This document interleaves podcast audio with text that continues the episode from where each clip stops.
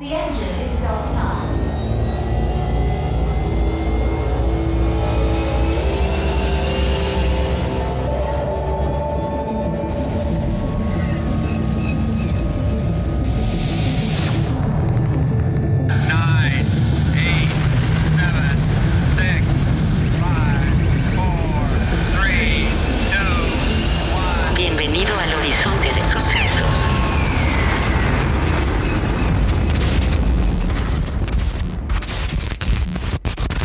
Bienvenidas y bienvenidos a un episodio más en Horizonte de Sucesos, su podcast favorito de ciencia ficción e historias extraordinarias. Hoy tenemos un episodio dedicado al anime y por ello está con nosotros Andrea Marín. Andrea, ¿cómo estás? Bien, Peralta, bien, muchas gracias. Siempre contenta de estar aquí de regreso y sobre todo más cuando hablamos de anime, que es el tema que nos ocupa en este episodio de hoy. ¿Tú cómo estás? Muy bien, muy bien. Ya, eh, pues emocionado. Nos tardamos un poquito en grabar este episodio. Creo ya, eh, creo que es terminó en, la temporada anterior, en la de otoño, ¿no? En diciembre. De, Ah, de justo. diciembre. Ajá. Sí, entonces eh, nos tramos un poquito, pero pues ya por fin. Y antes de entrar justo a Chainsaw Man, que es el tema de hoy, eh, pues también repasar un poquito lo que se viene de anime para esta temporada. Eh, no sé, digo, son muchísimos eh, los estrenos e incluso las segundas temporadas, terceras, etcétera. Eh, para quien no está tan familiarizado con el anime, eh, como funciona es que literal como por temporada eh, Sí, sí se dicen así, ¿no? Temporadas, o sea, invierno, verano, otoño, eh, primavera, pues van saliendo diferentes animes, ¿no? Claro que hay algunos que duran más dependiendo de cuántos episodios tenga cada uno, pueden eh, durar hasta dos temporadas eh, como en las que se separan los estrenos del anime, pero en general así se maneja. Entonces cada tres meses que eh, justo 12 episodios es el- como que el número... eh, es la media de episodios que tiene cada anime, pues eh, se van renovando cada tres meses, ¿no? Y eh, pues esta temporada se viene con varias, varias cosas eh, o varios animes muy esperados, ¿no, Andrea? ¿Tú qué opinas? Sí, yo creo que sobre todo, por ejemplo, uno que yo no veo y está en mi lista desde hace un buen rato es eh, Vinland Saga, a cargo de Ujú. Studio Mappa, que pues ahorita está intentando darlo todo, porque pues la verdad es que nos ha dejado una que otra cosa tirada, sobre todo hablo de Yuri on Ice, pero bueno, eso es otro tema. Eh, Vinland Saga, que viene, está saliendo ahorita una, la segunda temporada, según yo, en esta, o sea, la segunda temporada, en esta temporada de primavera. Eh, viene algo que yo también espero mucho, que es, no estoy segura, creo que lo anuncian como evento especial, pero no sé si vaya a ser como miniserie o película o cómo lo vayan a, a distribuir.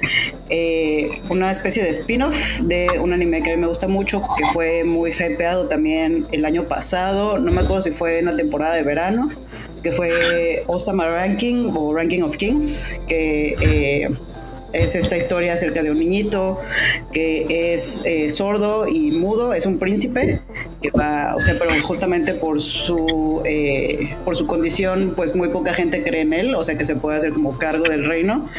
Y, y se da, o sea, a pesar de que la animación es como muy adorable, o sea, está como toda linda y así, hay como una trama súper interesante de las motivaciones de los personajes, un poco, y, esto no lo digo de manera peyorativa, sino un poco como Game of Thrones, de, pues ves que todos los personajes tienen como que sus motivaciones para hacer lo que hacen y los vas conociendo poco a poco.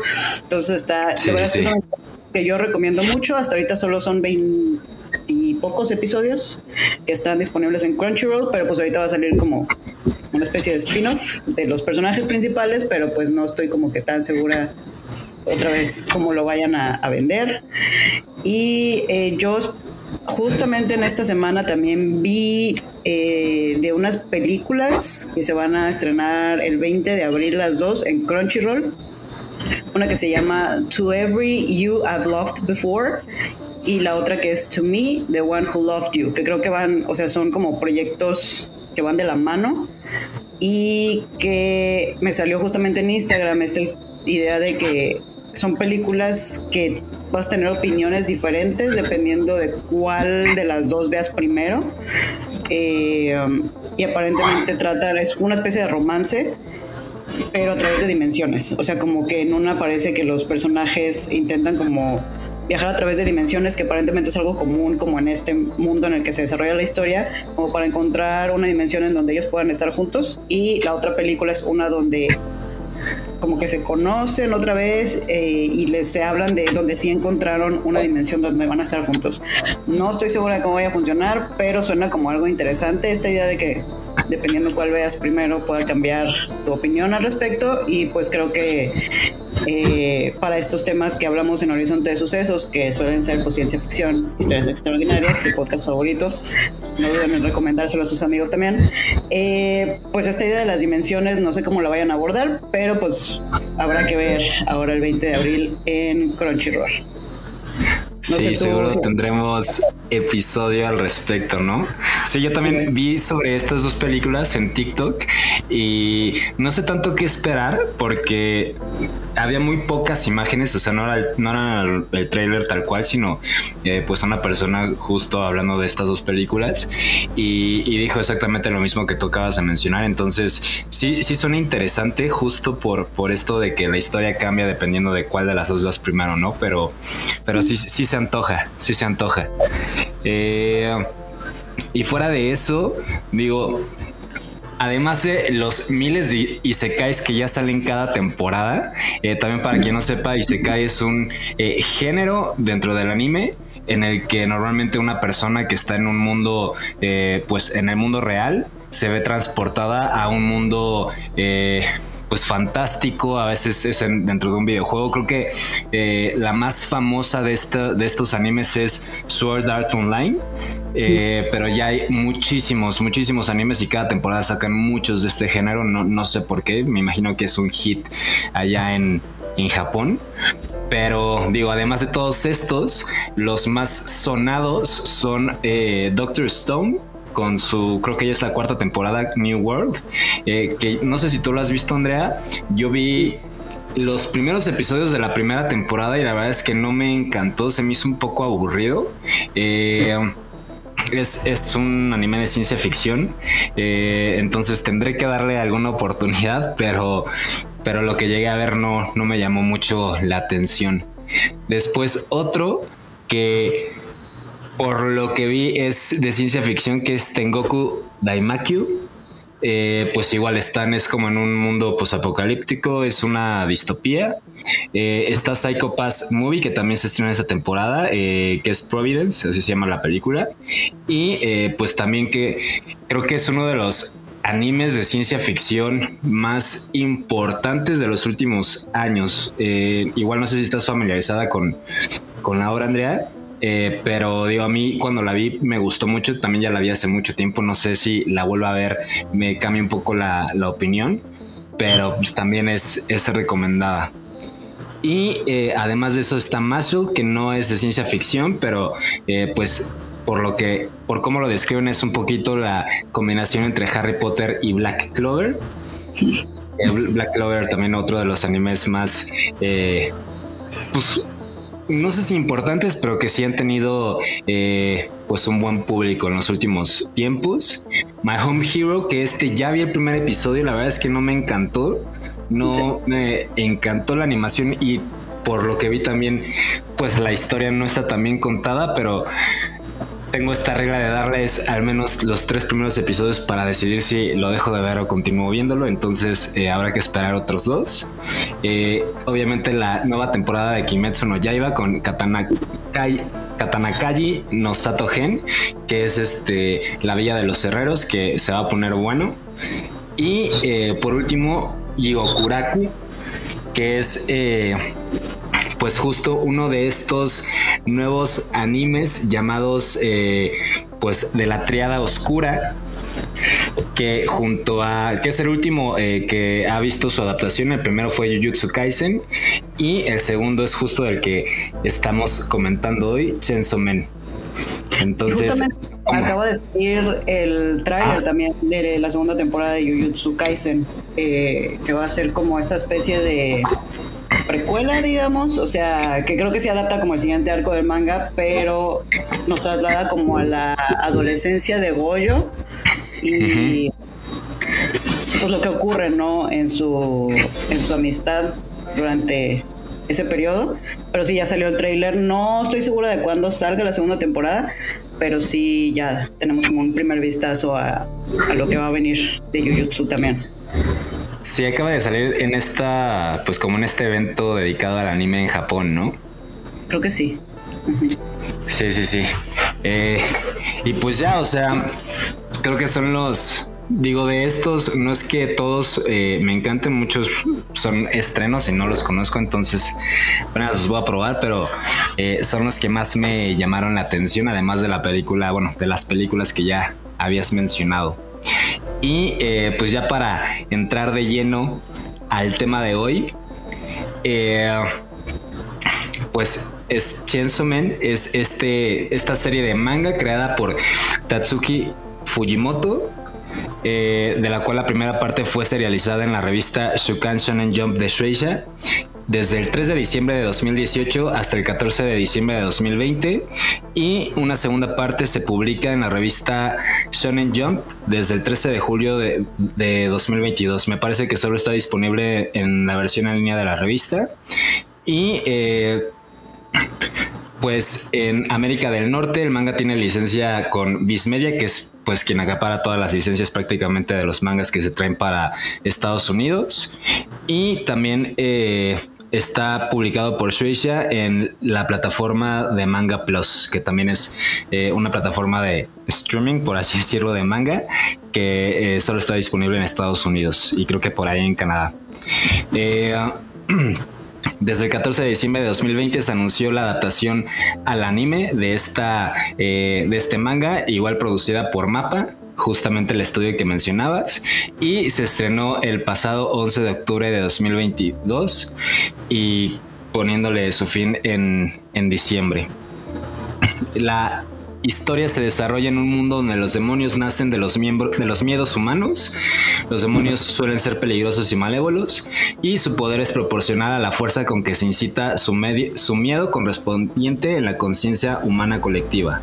Es decir, eh, no me acuerdo del nombre, pero son como que estos fantasmas o estos demonios que se crean a partir como que de la imaginación eh, que tiene las personas al respecto.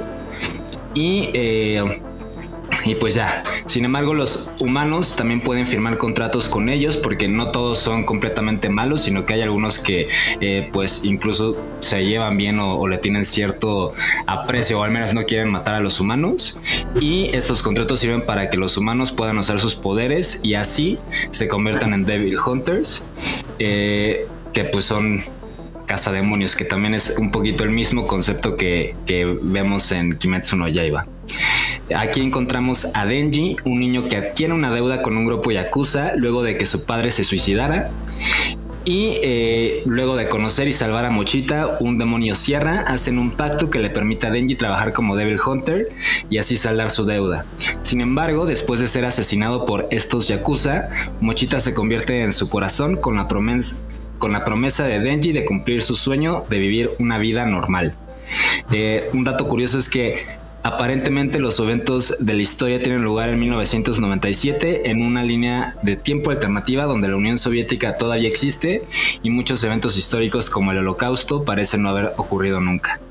Esto creo que es un poquito spoiler, pero eh, más adelante en la historia lo podremos ver. Y eh, pues, ¿cuál es tu opinión general de, de, este anime, Andrea?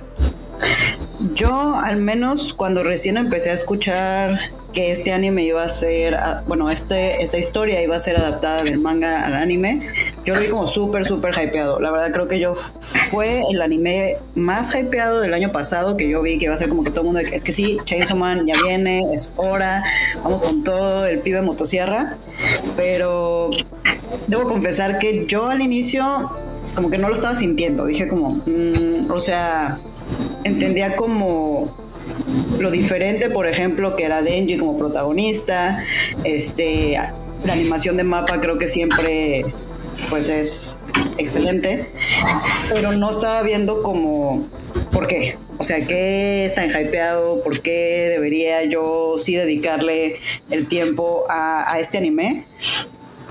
Y creo que fue hasta el episodio, creo que es el 6 o el 7, que creo que se llama Gunfire, en donde, spoiler alert, es como la primera, el primer enfrentamiento contra Katana Man y esta otra chica de la, de la serpiente, eh, que pasan cosas.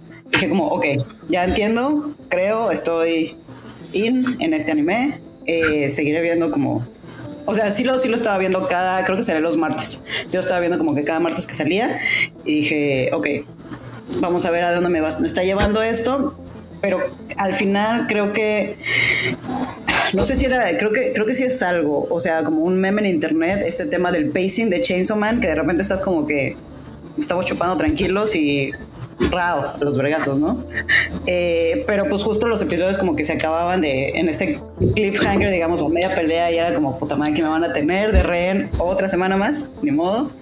Eh, y 12 episodios, la verdad es que me pareció poco para, para este anime. O sea, me hubiese gustado ver un poco más de, de esta historia para saber pues hacia... O sea, sí, sí se nos establece hacia dónde vamos, pero pues no sé, o sea, como yo con estos dos episodios me gustó, lo voy a seguir viendo, sin embargo no le veo... Eh, no le veo la gran cosa, digamos. Estoy dispuesta a que me enseñen más, pero también he escuchado que el manga es mejor que, que el anime. Eh, no sé tú qué opinas, qué te haya parecido. Y de hecho lo vi dos veces. Lo vi la primera vez como en japonés, cuando estaba saliendo todos los martes. Y recientemente lo acabo de volver a ver en el doblaje español-latino. Que creo que está muy bueno. O sea, creo que hicieron un buen trabajo en adaptar eh, la manera en la que hablan los personajes a, al español. No sé tú qué opinas. Pues igual, eh, yo no tenía ni idea de que existía este manga hasta que empecé a ver todo el hype. Eh, y también creo que es por dos factores importantes. La primera es mapa, que por ahí sí eh, han dejado proyectos o, los dejan inconclusos y luego ya otras eh, productoras o otras casas animadoras eh, pues terminan retomándolos, pero en general el trabajo que ha hecho Mapa me parece que sí, sí es para resaltar, sí se caracteriza por tener un alto... una gran calidad en, en la animación que hacen, sin llegar a ser quizás eh, lo que vimos, por ejemplo, en Kimetsu no Yaiba, pero eh, creo que sí, siempre mantienen un, un, un estándar muy, muy aceptable, ¿no? Eh, justo dentro de los... animes que, que están dentro de, la- de las obras que han producido es eh, Vinland Saga, Jujutsu Kaisen, La última ¿Qué temporada de, ¿de, de qué, perdón? de Attack on Titan, la última temporada, o sea, a partir de este último arco de Marley a Sí. la fecha, está a cargo de ellos. Este, Exacto.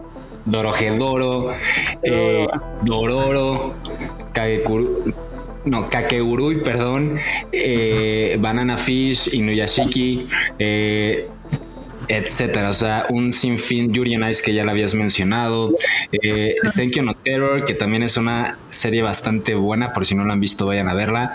Hajime no Ippo Rising, que fue la, eh, no sé si fue un remake o fue eh, la continuación de este anime clásico de boxeo que nunca he visto, pero que dicen que es muy bueno. Y con el que debutan como casa eh, productora es con Saka- Sakamichi no Apollon, que también me parece un muy buen anime, o sea, es una historia bastante completa y, pues bueno, tienen todo este historial de, de buenos proyectos que creo que eso ayudó mucho a que hypeara lo que iba a ser su nueva obra. Además, eh, el segundo factor que era este pues esta adaptación del segundo anime de, de la triada oscura, ¿no? Entonces eh, creo que eso sí levantó mucho hype.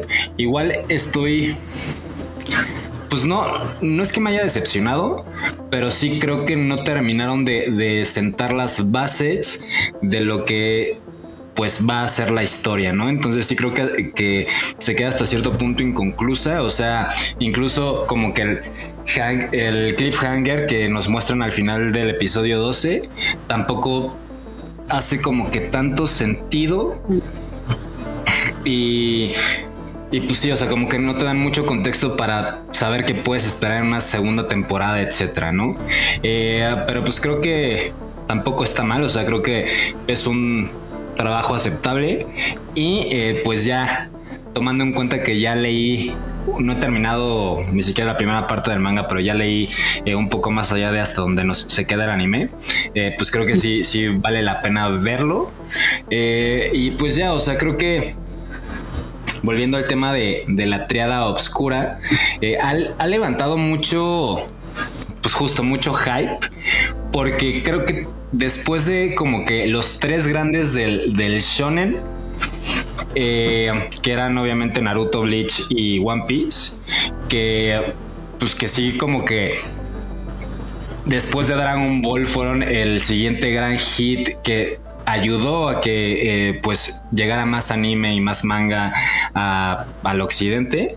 Eh, creo que no se había visto un, un conjunto de animes que, o, de mangas que compartieran eh, ciertas características y que ayudaran justo a esto, a ampliar el mercado eh, pues de este tipo de, de contenidos o de producciones japonesas, ¿no? Entonces creo que eso también eh, levanta mucho el hype.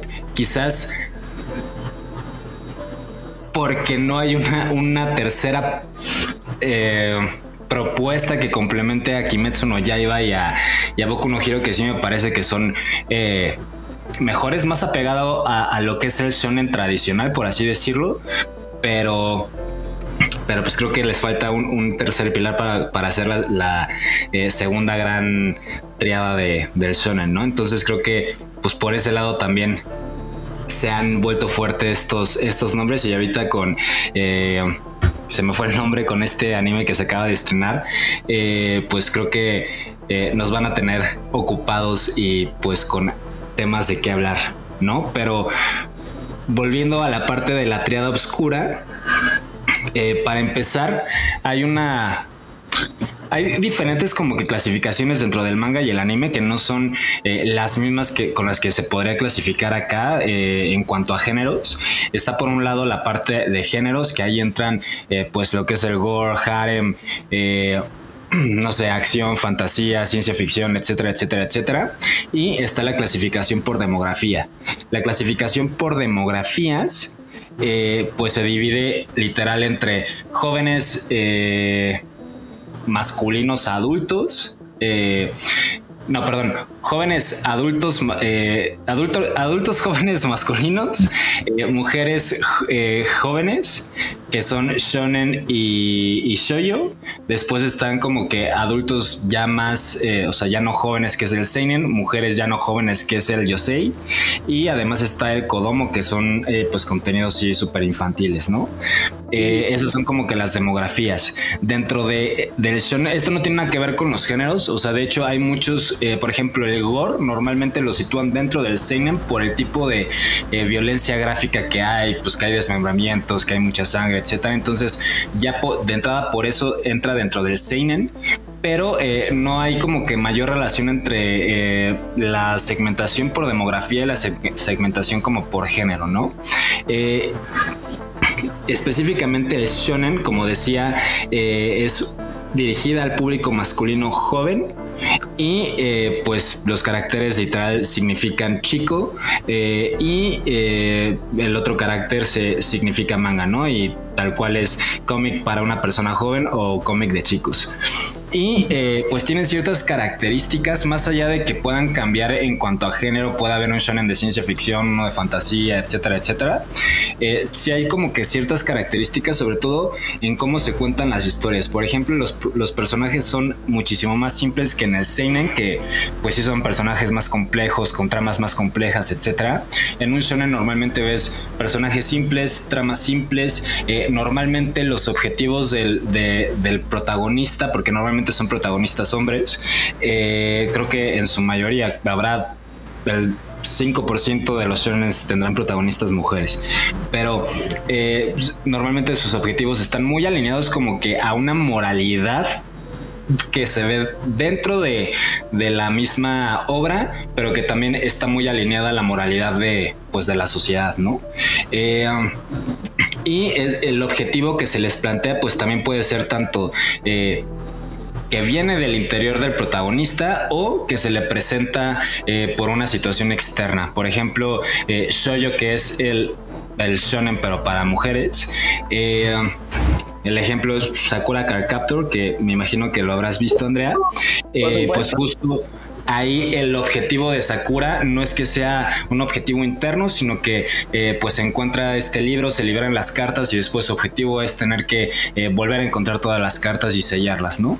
Entonces ese es un objetivo como exterior y en un objetivo interior, por ejemplo, eh, Naruto eh, que pues, desde un principio, desde que ves el primer episodio, te dicen que el objetivo de Naruto es convertirse en Hokage, ¿no? Entonces esas son como que las dos variantes, pero repito, normalmente vemos personajes muy simples, muy apegados a la moralidad, eh, normalmente quieren ser como que héroes y normalmente como que ponen por encima eh, el bienestar común sobre cualquier pues eh, instinto que ellos tengan, ¿no? O sea, o cualquier placer sobre todo que ellos puedan llegar a tener o por el que puedan llegar a ser tentados, ¿no? Eh, y es creo que lo que más eh, destaca o lo que más caracteriza a, este tipo de, de contenidos dirigidos a esta demografía y en la triada oscura que son estos otros tres Jujutsu Kaisen um, Chainsaw Man y el otro que no me acuerdo todavía del nombre, eh, pues justo si hay ciertas variaciones en el que eh, los objetivos de los personajes ni siquiera o sea, podría parecer que no están tan claros, pero quizás no sea tanto eso, sino que más bien no, no van por un bien superior o, el bien común, sino que es justo más la satisfacción de, de estos eh, placeres internos que ellos tienen, ¿no? Eh, en el caso específico de Chainsaw Man, eh, pues realmente eh, Denji, que es nuestro protagonista, no tiene, no quiere salvar al mundo, de hecho, en ciertas situaciones en las que otros personajes fallecen, eh, spoiler alert, eh, pues incluso menciona que ni siquiera le dan ganas de llorar o que ni siquiera se siente triste, ¿no? Entonces, como que son, eh, ese es el cambio primordial y además como que sus intereses pues sí son muchísimo más superfluos, ¿no? En, en este caso, repito, Denji, eh, su objetivo es vivir una vida común, ¿no? En el que eh, pues pueda comer bien, pueda dormir y pueda tener una novia, ¿no? Que son como eh, pues sí necesidades básicas del humano, pero pues se podrían entender como superficiales. No sé tú qué opinas al respecto, Andrea. Sí, yo justamente pienso, o sea, hab- hablaste como de este grupo de animes en donde está eh, Demon Slayer, por ejemplo, y no me acuerdo qué otro mencionaste, como que faltaría un tercero para que fuera como igual otra triada. Boku Pero, no por Hero ejemplo, Academia. Boku no sí. Generalmente son personajes, eh, hablando de Tanjiro, por ejemplo, muy morales, ¿no? O sea, como que los ves y dices, obviamente a este chavo, pues ni siquiera le gusta tener que estar matando eh, demonios y cuando lo hace, lo hace de una manera muy empática, muy desde eh, darles como una muerte digna, ¿no? Digamos, y buscar que sus últimos momentos sean, pues, como si fuera a recobrar su, un poco su humanidad, ¿no? Eh, tenemos a Jujutsu Kaisen, por ejemplo, que ahí yo siento como que, eso es algo como una de mis... mm, donde siento que cojea un poco Jujutsu, al menos yo solo he visto el anime, pero como que siento que los, las motivaciones de, de Yuji, el protagonista, como que están medio mm, poco claras, o sea, porque pues vemos que, spoiler alert, en los primeros episodios se fallece su abuelo y como que él tiene esta idea como de también darle como que una muerte digna humana a, a los seres vivos. Pero como que está, lo siento como que un poco como metido con eh, calzador. Eso como que no me quedan muy claras las, las motivaciones de Yuji como protagonista. En cambio las de Denji, por ejemplo, parte de, de esta triada oscura, pues es claro, o sea, el chavo solo quiere tocar chichis, comer eh, mermelada eh, y pues, o sea, y tener una vida decente, ¿no? Que a mí eso es algo que sí me gustó mucho de Chainsaw Man, que creo que es una perspectiva un poco cínica de, del mundo, en donde no solo Denji, sino también vemos a esta otra personaje que es Kobeni, es esta chica que conocemos como parte de, igual de su unidad, digamos, que es una chica como muy asustadiza, y que en algún momento quiere, eh, spoiler alert, matar a Denji. Eh, por, por su bien personal, ella también vemos que la padece mucho, ¿no? O sea, ella dice que sus padres la metieron, bueno, la obligaron a trabajar, ya sea de Devil Hunter en seguridad pública o eh, como sexo servidora, ¿no? Decía porque quieren mandar a su hermano, que es el más listo, a la universidad. Y ella dice, yo también quería ir a, la universidad, ¿no? Pero pues ella no tiene esa oportunidad. Entonces, eh, vemos como esta especie de eh, objetivización de las personas, ¿no? O sea, Denji, por ejemplo, lo que mencionas de que pues mueren ciertos personajes y él dice, pues al chile no me da tristeza, si se muriera esta persona lloraría, yo creo que no, si se muriera esta otra, pues yo creo que tampoco y menciona una que es eh, Makima, que es con a quien, hacia quien él se siente atraído, y dice, pues a Chile quizás estaría como triste tres días, pero pues ya de ahí lo superaría, ¿no? Porque él, los, él ve a las personas en la, en la función de las cosas que él puede obtener de ellas, ¿no? O sea, si, si Makima llegase a morir, pues dice, chale, es una persona una persona atractiva menos en el mundo, ¿no? Y pues ni modo, era la chica que me gustaba, pero pues a Chile no pasa nada, ¿no? Entonces, me gusta eso de Chainsaw Man, me gusta eso de Denji, o sea, creo que es un...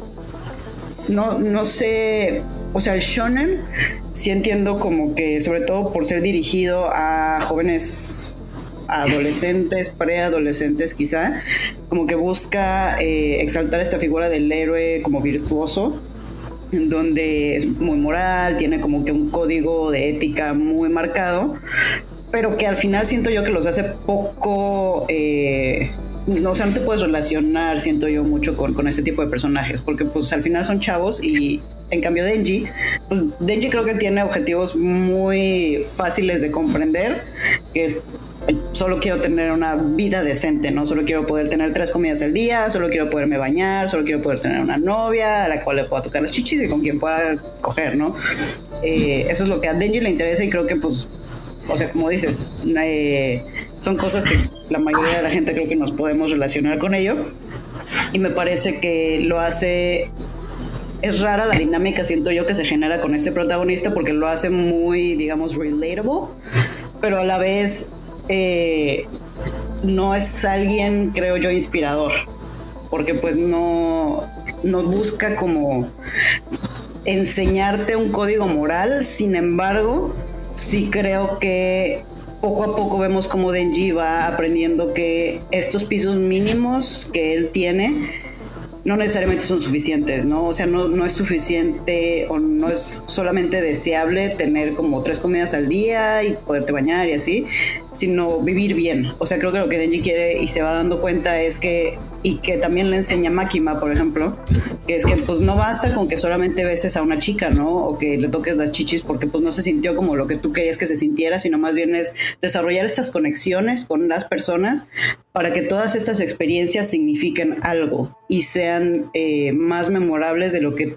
tú creías que podían ser nada más por el hecho de experimentarlas, sino que si besas a alguien por primera vez, que sea, esta que sea algo disfrutable porque es una conexión ya personal que tienes con, con la persona a la que besas, no solamente, eh, digamos, un tema de, de lujuria en el sentido en que, pues, solo quiero besar a una chica a ver cómo se sienten, ¿no? Sino es esta chica que me gusta, que se genera como cierta tensión, que quizá me va a enseñar algo, yo le puedo enseñar algo, o sea, como que vemos que Denji quiere vivir, sí, pero Denji quiere vivir bien y tener una vida eh, disfrutable, una vida con placeres y que y que te inspire como si a quererla mantener, ¿no? Porque al final eso es lo que a él le molesta mucho cuando las personas obstaculizan eso de él. Yo no quiero que me quiten esta posibilidad que yo tengo de vivir bien.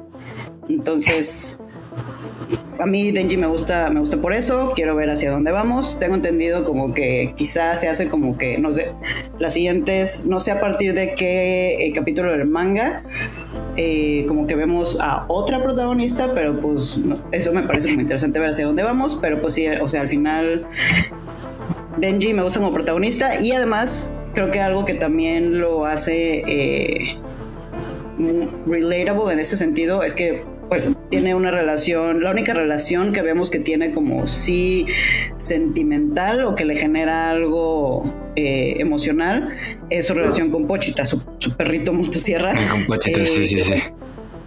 Entonces, eh, creo que eso es algo como que, que sí podemos eh, entender de él y que a mí me, me, llega mucho porque pues yo tengo un perro y que también digo como que, ay, no, Vilmita, no, o sea, no, no se quería sin, sin Vilmita y pues espero que...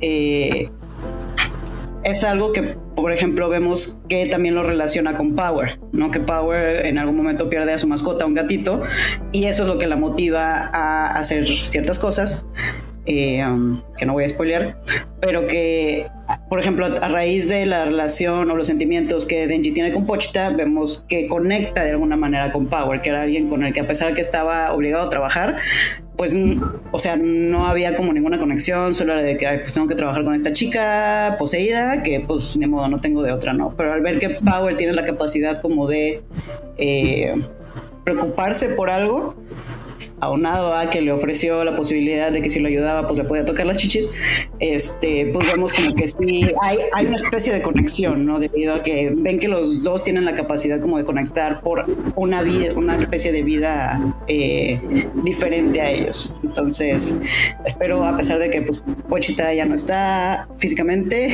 en la historia, espero que podamos ver más de Pochita porque está adorable. Sí, justo en esta parte que mencionas, o sea, bueno, con todo lo que mencionaste más bien, eh, más allá de que sea la, la, triada oscura del shonen, porque ni siquiera me parece que sean historias tan oscuras, o sea, creo que so, simplemente son historias un poquito más complejas.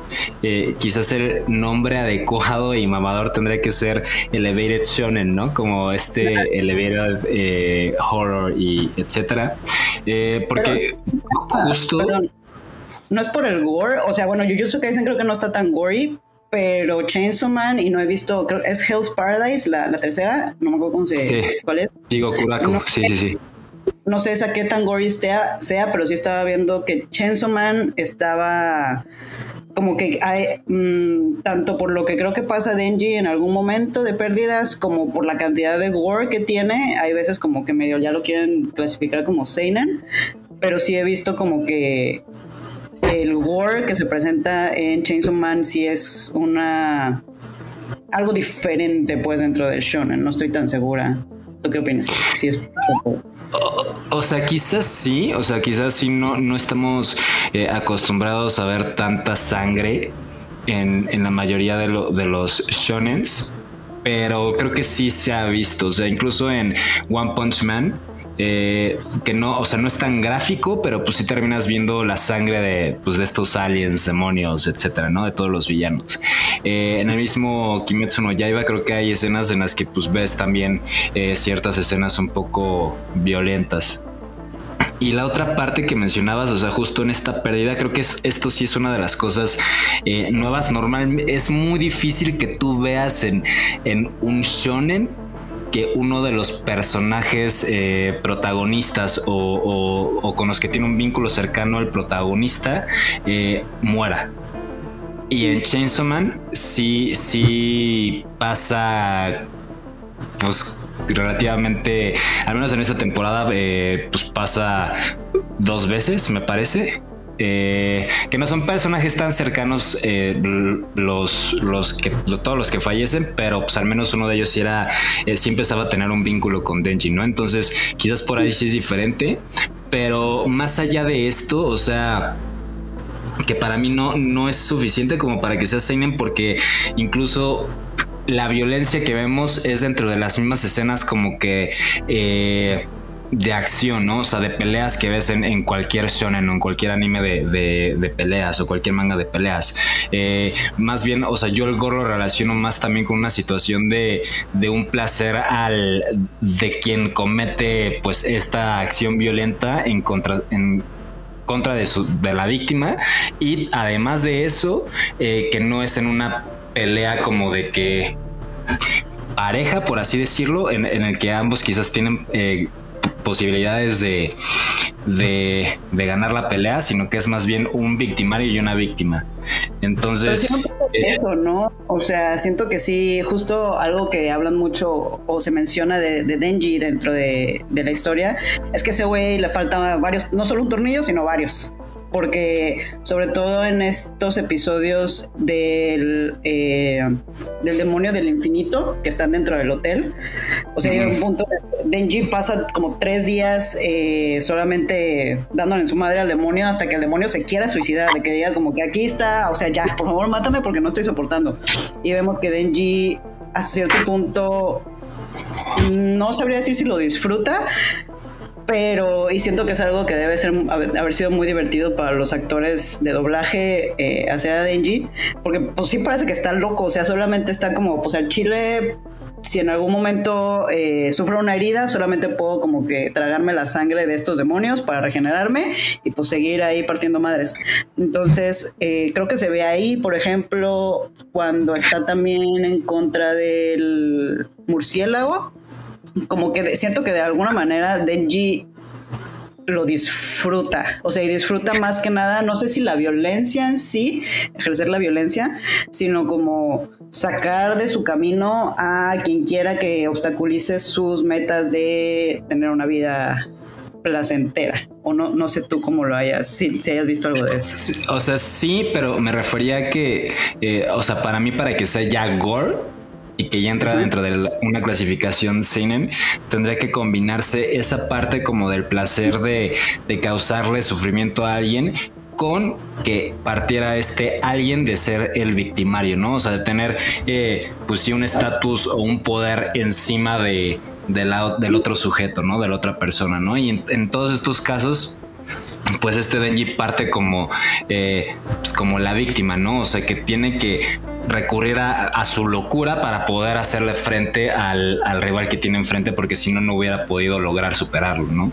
Entonces, eh, para mí se tienen que juntar como que ambas cosas, aunque sí, sí se ve esto que dices, o sea, creo que faltaría la otra parte.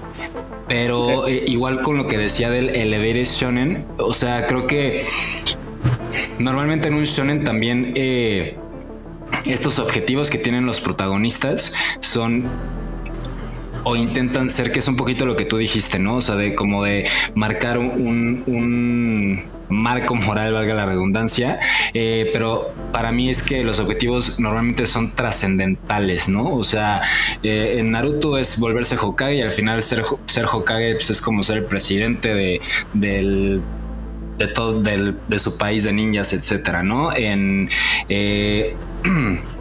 en Bleach, pues es salvar a una persona o un grupo de, de, personas, ¿no?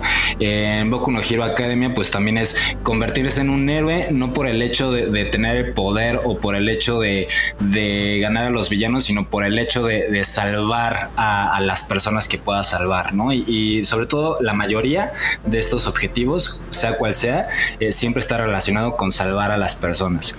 Y en este caso, eh, o también, eh, ah, creo que es un símil eh, para quien no esté tan familiarizado con el, con el anime eh, Harry Potter, ¿no? O sea, que tiene este, eh, quizás no es un objetivo tan claro desde el primer momento, pero pues sí termina convirtiéndose en su principal objetivo el de tener a, a Voldemort, ¿no? Al menos a, a, a partir de, del prisionero de Azkaban. Entonces siempre están como que y, y, además de esto, o sea, siempre está la lucha de eh, el bien contra el mal, ¿no? No hay punto medio y en el caso que llegamos a encontrar estos más o menos puntos medios, por ejemplo, en el caso de Naruto Sasuke o en el caso de Boku no Hero Academia, este Bakugo, etcétera, etcétera, etcétera, siempre eh, juegan más un papel de complemento del protagonista, pero de, un complemento desde la sombra eh, y siempre se, se ven opacados, por así decirlo, por lo brillante que es el protagonista en el sentido de eh, pues toda esta bondad que irradia, ¿no? Y, en el, y en el caso de de Chenzo, eh, pues justo eh, esta contraparte que podría ser, que es este Aki, eh, su objetivo principal sigue siendo muy similar, por ejemplo, al de un Sasuke, al de un Baku, etcétera, que es venganza. Eh, pero aquí sobresale aquí o, sobresale su objetivo porque se podría entender como que más honorable, por así decirlo, que el de que el de Denji, ¿no? Entonces, eh, creo que también esta es otra de, las, de las situaciones que se ven en, este, en esta triada o en este elevated shonen. Y, y pues me parece interesante, sobre todo porque creo que dan un rango mucho más amplio para después poder desarrollar a tus personajes y que no se queden tan planos, porque otra característica del shonen es que los personajes en general son planos, no, no, o sea, van de punto A a punto B, como dentro de su camino de, del héroe, por así decirlo, pero no hay eh, mayor cambio eh, en sus motivaciones, en sus objetivos, incluso en sus sentimientos, emociones, etcétera, ¿no? En el caso de Harry Potter, por ejemplo, llega un punto en el que eh, más o menos lo llegan a tentar como para experimentar las artes oscuras y este güey pues prefiere seguir haciendo el Expelliarmus toda la historia, ¿no? En el caso eh, de Naruto también, en el mejor arco para muchos, que es en, este arco en el que se enfrenta Pain Pain también lo, tienta para que se, eh, se hiciera miembro de Akatsuki, etcétera, y también como que pues no, güey, yo no quiero eso, ¿no? Y así, o sea, como que nunca hay este, esta tentación o este, o esta rendición hacia algún tipo de placer de los protagonistas, que aquí pues es la constante de Denji, ¿no? O sea, comer, dormir, eh, coger, ¿no? Prácticamente, aunque no, no, no lo Sí, o sea, creo, que sí tiene muchas cosas importantes y además o sea, bueno, no importantes, pero, o sea, frescas, innovadoras dentro de la demografía shonen, eh, porque obviamente, pues, si vas a un, a un anime seinen o a un yosei, pues sí ves, ves más esto, ¿no? Pero, pero para ser un shonen creo que sí tienen estas características que al final pueden convertirse en una mejor historia, ¿no? O sea, más personajes más, eh, pues más grises o más completos, más complejos, más, más coloridos incluso, ¿no? En lugar de grises más coloridos, creo que es la, el término adecuado. ¿Qué opinas tú al respecto, Andrea? O sea, sí, o sea, mencionas como que esta pareja de personajes Denji y Aki, y yo justamente a Aki, si bien su objetivo es como venganza, yo sí lo veo más como relacionado o hacia un protagonista de un shonen más común, ¿no? O sea, porque al final fue por su familia, ¿no? O sea, porque vemos que el Gun Devil en una de esas como destruyó su casa en, el ataque que hizo que mató a sabe cuántos millones de personas.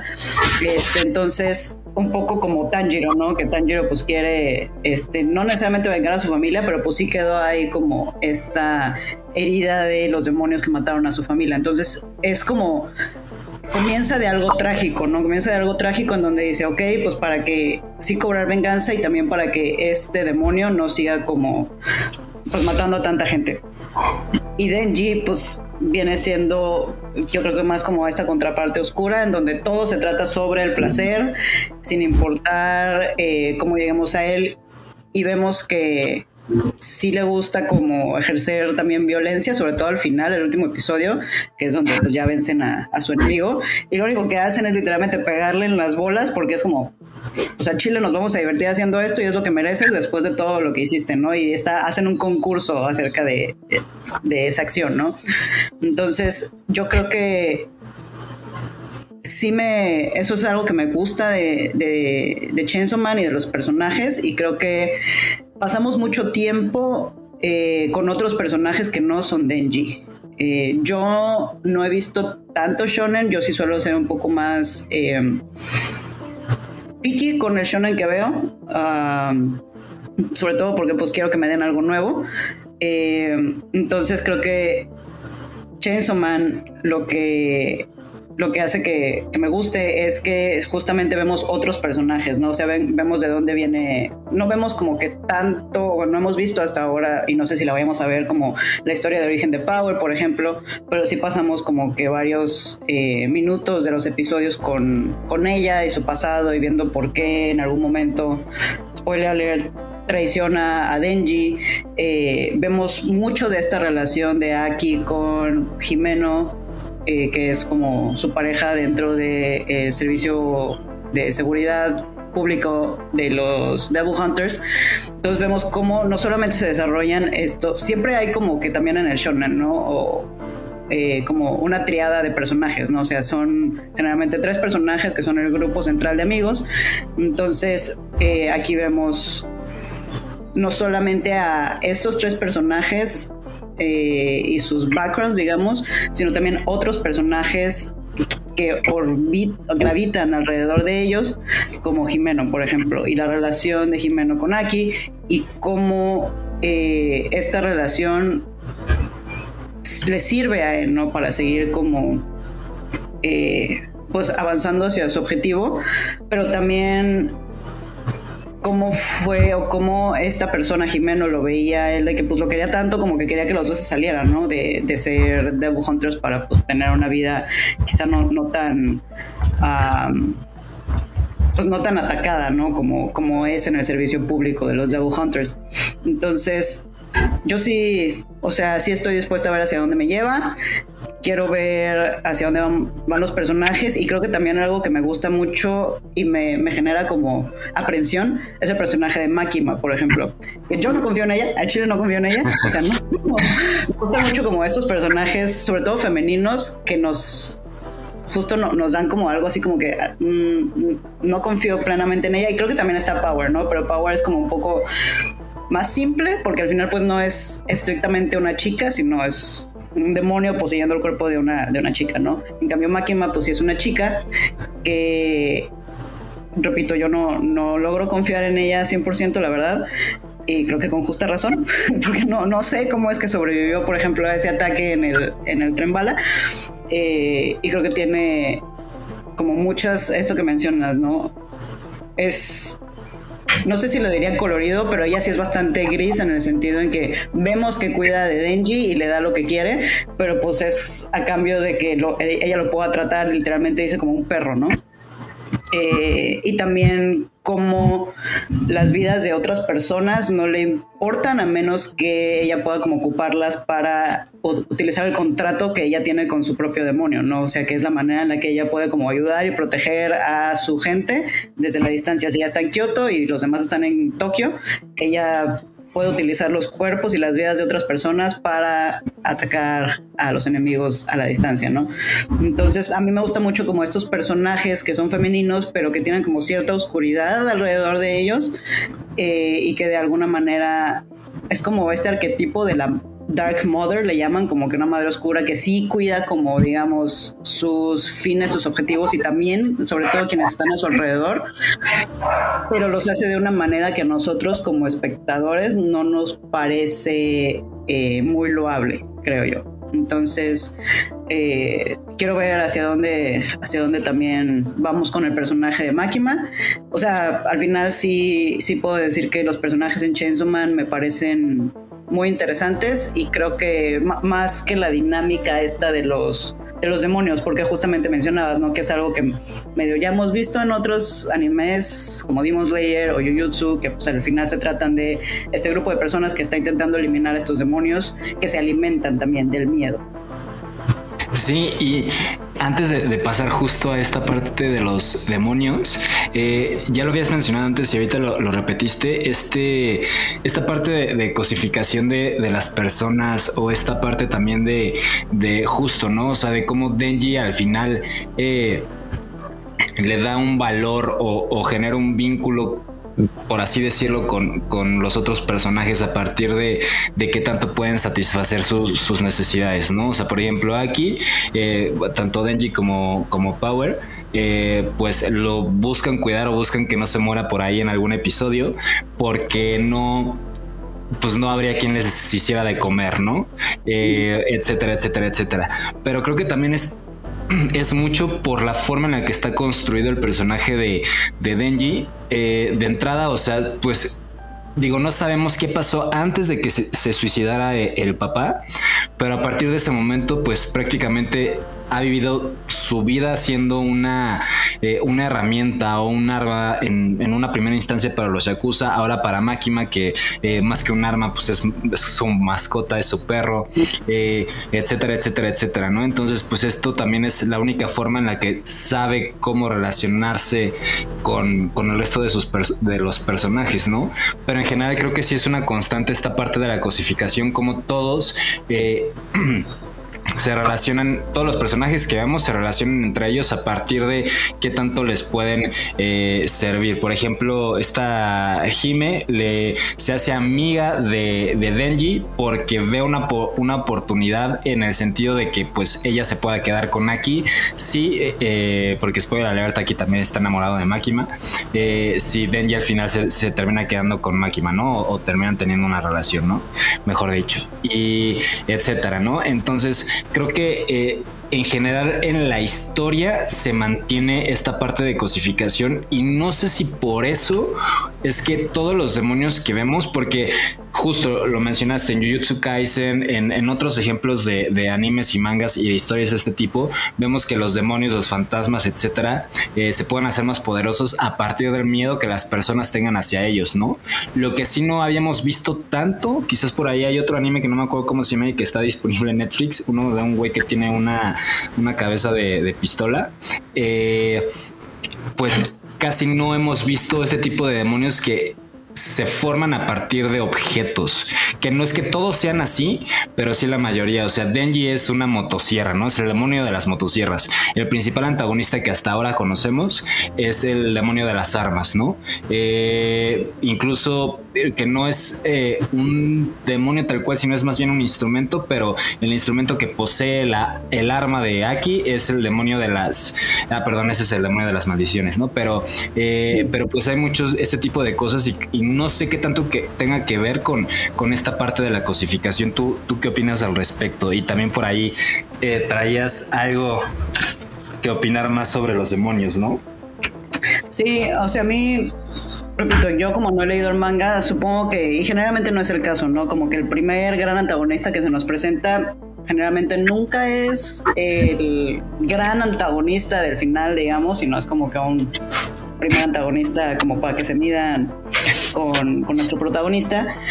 Pero a mí algo que me llama mucho la atención es que se, sea el demonio de las armas y, y cómo mencionan que surgió, ¿no? O sea, que surge como a raíz de este ataque terrorista en Estados Unidos y es algo que, digo, yo no sé, ya, ya buscando lo que me, medio sí vi que el mangaka dijo que el Gun, el Gun Devil, el demonio de las armas, es como un retrato, digamos, de estos valores de, de la libertad y de lo preponderante que es el derecho a eh, poseer armas en Estados Unidos. O sea, sí es como una especie de comentario acerca de eso. Eh, de Estados Unidos como país que le da como que tanta importancia a las armas y justo algo que me parece como que a mí me llamó mucho la atención es que ha surgido como este demonio dentro del universo eh, de Chainsaw Man a raíz de un ataque terrorista, ¿no?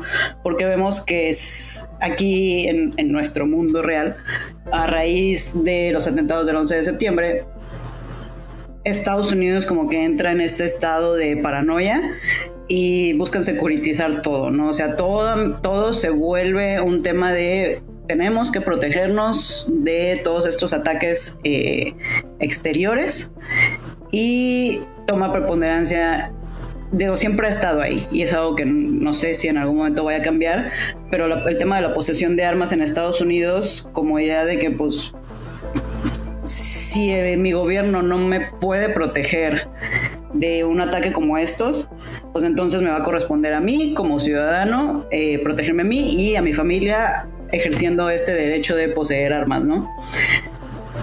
Aparentemente para Estados Unidos no es un problema cuando estos ataques ocurren dentro de su país perpetrados por gente de su país, o sea, como que dicen, ay, pues ni modo, son cosas que tenemos que pagar eh, por este derecho de poseer armas. Entonces, eh, vemos que cada lunes y martes también hay ataques en escuelas y pues dicen, pues de modo es algo que no podemos prevenir, no podemos hacer nada al respecto, más que poner policías en las aulas y que los niños entrenen para protegerse en sus escuelas cuando pues sabemos que no ha funcionado.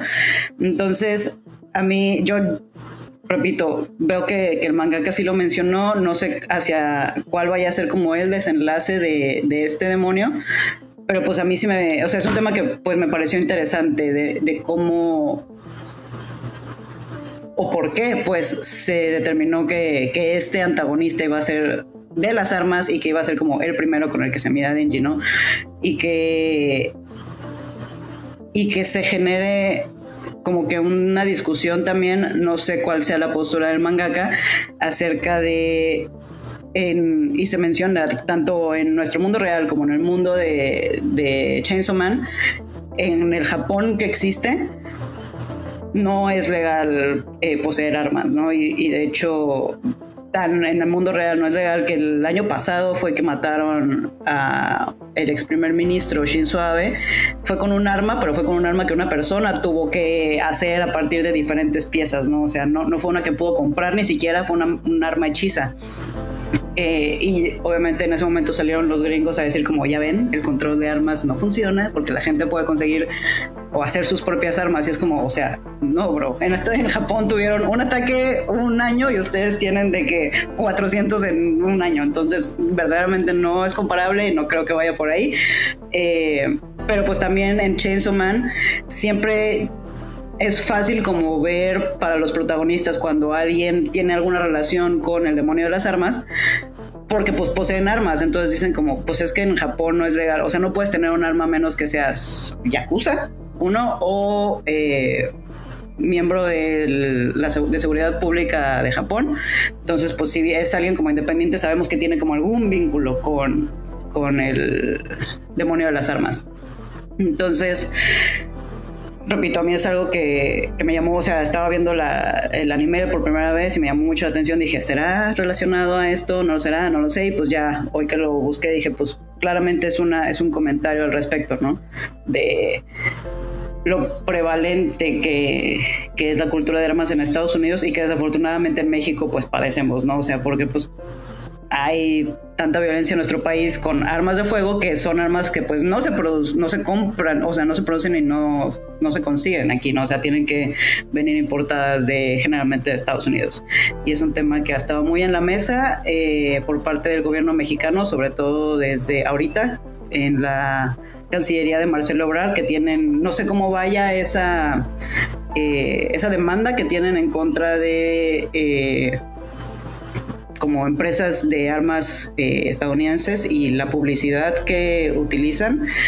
Eh, pero pues sí es, sí es un tema que el gobierno actual mexicano se está, parece, digo, yo digo, parece porque pues luego muchas cosas son de dientes para afuera, pero sí parece que, que están como eh, pues muy interesados en que se cambie de alguna manera y pues creo que me, me, me parece eh, particular como este timing, ¿no? Como de, digo, siempre ha estado ahí el tema de las armas en Estados Unidos, pero pues ahorita creo que sobre todo más y también como porque hay presión externa, que se dé como este gran antagonista, primer gran antagonista, ¿no? Que sea relacionado con las armas. No sé tú si tengas alguna opinión. Sí, o sea, justo no, no lo había eh, pensado tan a detalle, pero digo, más allá de toda la situación que, ya explicaste, sí me... Lo que me llama mucho la atención es que tengo un comentario, un anime shonen. Eh, porque es algo que normalmente no, o sea, es una de las cosas que normalmente carecen los shones, ¿no? O sea, no es, no es que busquen eh, generar una crítica, tener un comentario al respecto de, algo en específico, es más una, eh, pues es un entretenimiento, ¿no? Entonces que se haya dado el espacio este mangaka para poder meter este tipo de mensajes y de temas que a lo mejor no quizás no se termina de explorar, no sé, eh, no, he terminado eh, el, manga. Eh, no sé qué tanto vaya a profundizar, pero pues al menos lo menciono y creo que sí es importante porque pues al final sí creo que la sociedad cada vez se vuelve más consciente y es parte de, o no sé si es una obligación, pero sí es... Sí es bueno que, que, se intenten meter en ciertos momentos ese tipo de comentarios, ¿no? No es que todo tenga que tener un comentario porque tampoco estoy de acuerdo con eso, pero sí es bueno que en estos medios en los que no se acostumbra, eh, pues pues resulte, ¿no? Y, que se haga y, que pues a lo mejor después eh, pueda generar por ahí algún algún cambio en, en la conciencia colectiva, sobre todo de, de las generaciones eh, que vienen, ¿no? Eh, pero pues es, es, bastante interesante todo, todo esto de, del demonio de las armas. Eh, Habrá que ver, habrá que me voy a poner a, terminar de leer el manga porque sí, sí me quedé picado con, con el anime. Otra de, de las cosas que, que también eh, regresando un poquito, que me llamó mucho la atención es que más allá de este comentario que ya mencionaste sobre las armas, creo que sí tiene un un metadiscurso este anime en el que eh, por lo general vemos en ciertos diálogos internos entre X o Y personaje, sobre todo en Denji, eh, pues como que una misma pues análisis sobre su misma persona o sobre las situaciones que están viviendo. Por ejemplo, en el episodio 5 vemos como este Denji, después de que le puede tocar las chichis a, a Power, eh, pues le dice a Makima que, que pues había logrado un, un, objetivo, había alcanzado un objetivo que él tenía, pero pues que no, no le resultó tan placentero o tan gratificante el haberlo eh, logrado, ¿no? Y, se pregunta a sí mismo y le pregunta a Makima de si no habría sido mejor mantenerse en la búsqueda de este objetivo, ¿no? Para tener como que esta, eh, pues no sé, esta necesidad de estar en adrenalina, etcétera, ¿no? Entonces, eh, y es una constante que se ve también, en, o sea, no pasa en cada episodio, pero sí pasa al menos unas tres veces en esta temporada. Eh, y pues también creo que es algo, algo importante, ¿no? O sea, por eso mencionaba también la parte de, un elevated shonen, porque ya tiene como que muchísimo más recursos y más argumentos dentro de la misma historia, ¿no? Ya no es una historia tan plana en la que tú nada más te ves como espectador, como para pasar el tiempo, sino que también te empieza a generar cierta reflexión, ¿no? Entonces, eh, creo que es, es, es, otra de las partes bastante interesantes de, de este anime. Y, eh, y pues ya creo que no sé cuál sea tu calificación de lo que hemos visto en estos primeros dos episodios y eh, pues tu opinión final de, del anime. Sí, yo justo quería complementar un poco esto que dices como de, del comentario. Eh, o sea, creo que sí habla de, esto de, qué, qué, es vivir bien, ¿no? O sea, que es tener una buena vida, pero también... Eh, digo, como mencionas, si el shonen no suele tener este tipo de comentarios, tampoco espero que sean muy profundos ni que nos lleven hacia algo, sino como que sea un, quizá un ref, lo que, lo que sí veo que es como una especie de reflejo de eh, el mundo en el que vivimos. Porque, por ejemplo, ya hablamos, ya tocamos el tema de que eh, en Chainsaw Man las personas valen por lo que pueden aportar, ¿no? Entonces creo que sí es un poco también este comentario o este reflejo de este mundo en el que vivimos en donde tu productividad determina tu valor, ¿no? En donde si trabajas eh, y qué tanto trabajas y por qué trabajas, si es por un bien común, digamos, pues vales más, este, sobre todo porque estos chavos pues tienen que arriesgar su vida para tener un atisbo de una vida decente.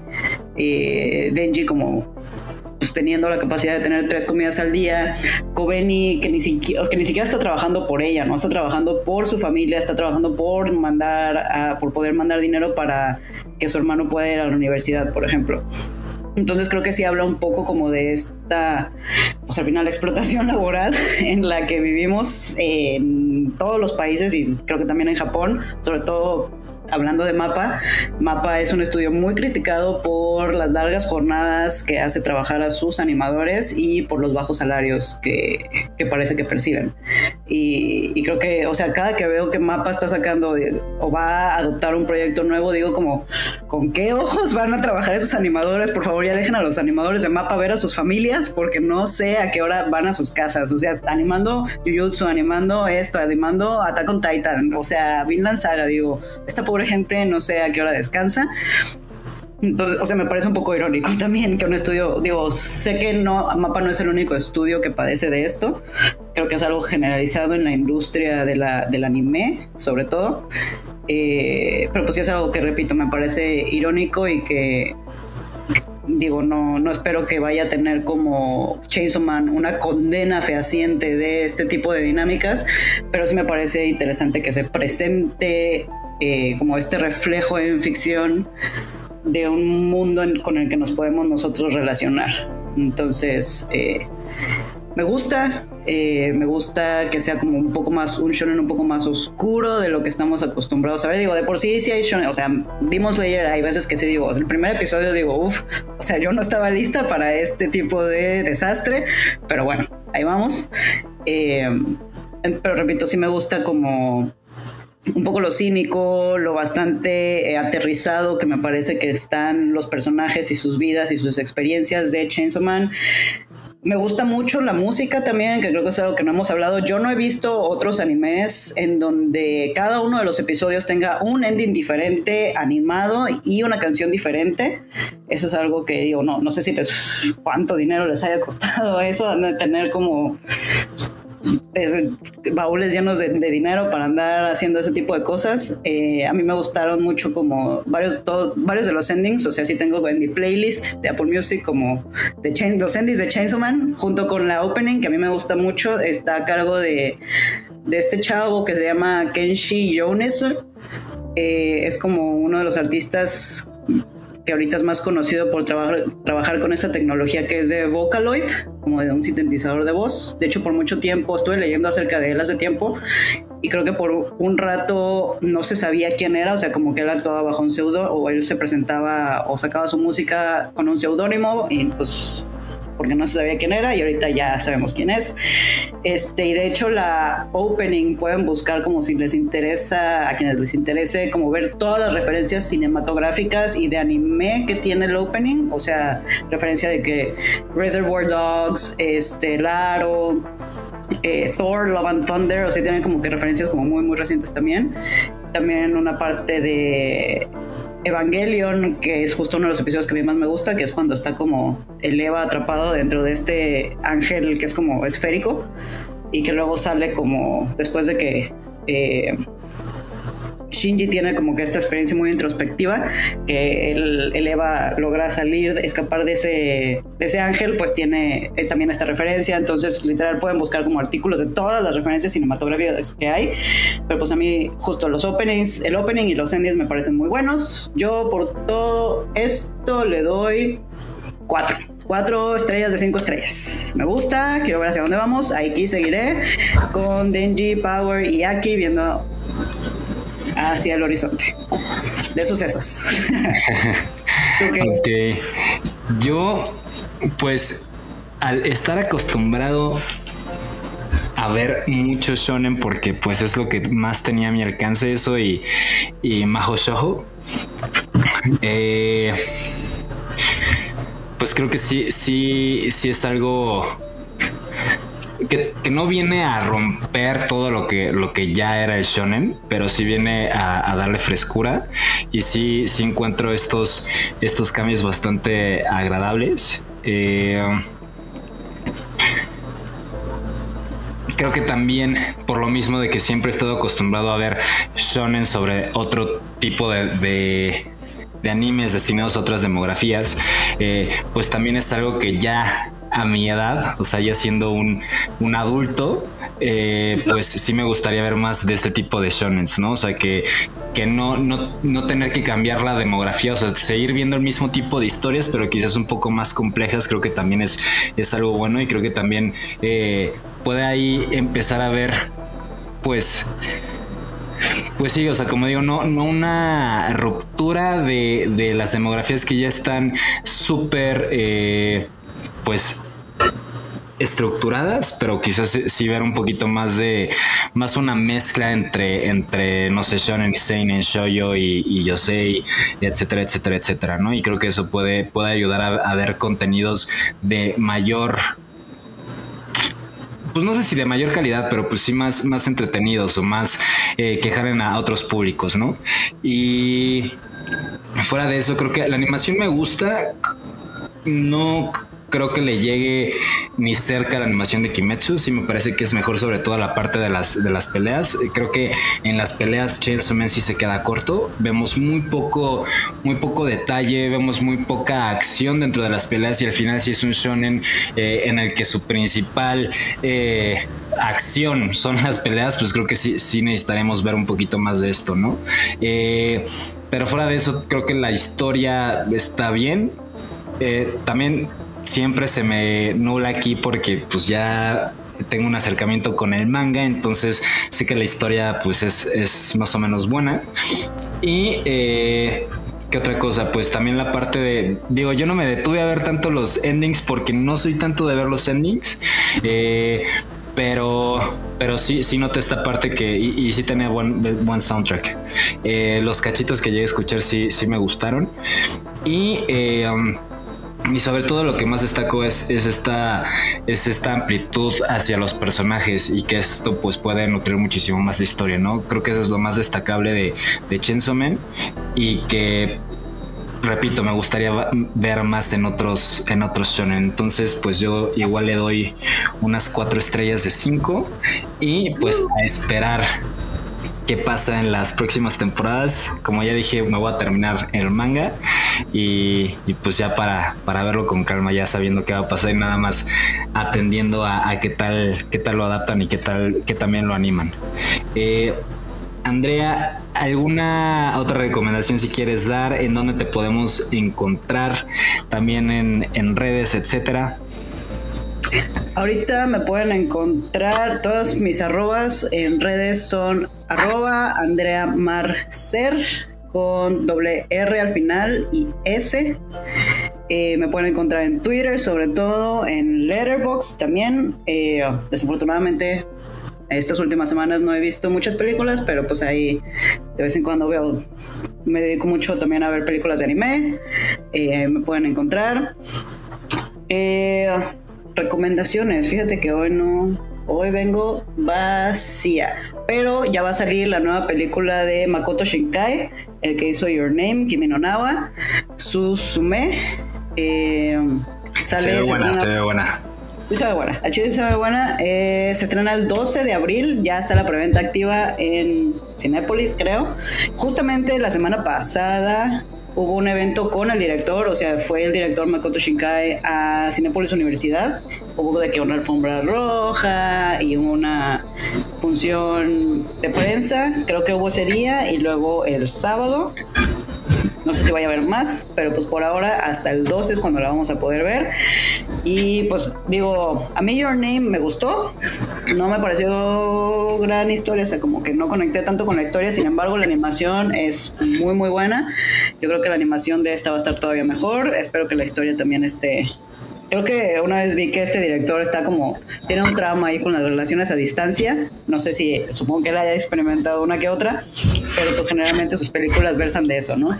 Entonces, seguramente esta de Susume también. Pues vamos a verla, vamos a hay que apoyar la exhibición de anime en salas de cine para que nos sigan trayendo más anime, porque yo sí creo que es una experiencia completamente diferente ver anime en el cine que en casa. Digo, en casa está bien, me encanta ver Demon Slayer en mi casa, pero Demon Slayer es también todavía mejor cuando se ve en el cine. Sí, sí, sí, sí, sí mejora mucho la, la calidad de lo que estás viendo.